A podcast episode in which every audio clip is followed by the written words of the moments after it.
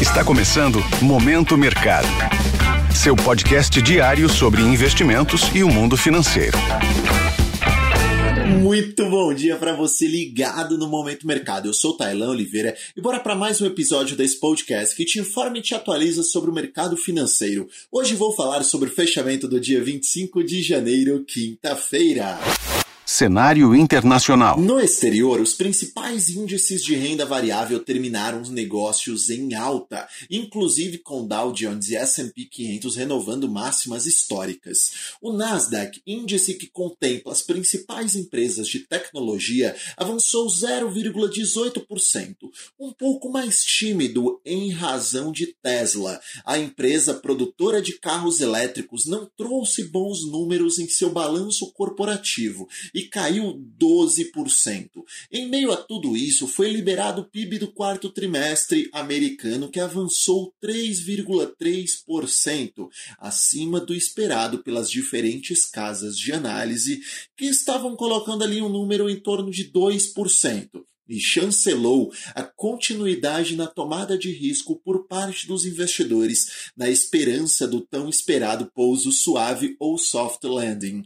Em relação à renda fixa, os treasuries, títulos públicos americanos, considerados um porto seguro pelos investidores, tiveram desempenho de fechamento após leilão do Tesouro americano ter boa demanda, fazendo as taxas caírem em diferentes vencimentos. Neste cenário, o índice DXY, que mede o desempenho do dólar ante seis moedas fortes ao redor do mundo, demonstrou fortalecimento. Cenário nacional. A respeito do ambiente local, foi feriado do aniversário de São Paulo, mas as negociações ocorreram normalmente na Bolsa de Valores. No câmbio, o dólar fechou em queda de 0,19% a R$ 4,92, seguindo o movimento expresso também pelos demais países exportadores de commodities, principalmente petróleo, com avanço do WTI e Brent na ordem de 3%. Sobre a renda fixa local, a curva de juros apresentou um comportamento de fechamento, bem como demonstrado no exterior. Sobre a bolsa de valores, o IBOV terminou o dia com variação positiva de 0,28%, uma leve alta.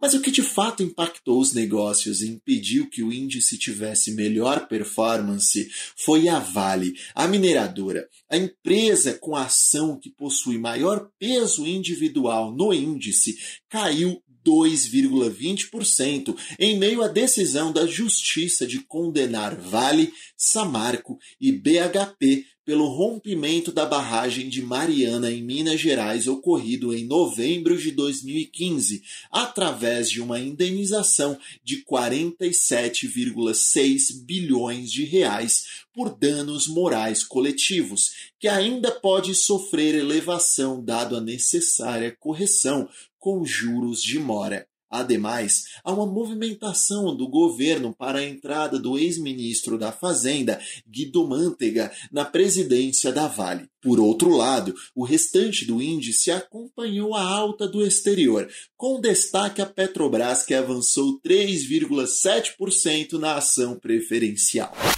pontos de atenção. Olha só, em relação ao exterior, terá a divulgação do PCI referente a dezembro, principal métrica de inflação ao consumidor acompanhada pelo Banco Central americano. Em cenário local, teremos a divulgação do IPCA 15, que, por ser coletado do dia 16 do mês antecedente até o dia 15 do mês corrente, é uma boa métrica para trazer um prognóstico do possível IPCA cheio, no caso de janeiro. Sobre o fechamento das bolsas asiáticas, houve um tom misto. Na Europa, até o momento, as bolsas estão no campo positivo, assim como os futuros de Nova York.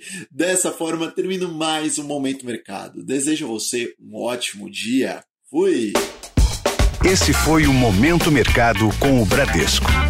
Sua fonte diária de novidades sobre cenário e investimentos.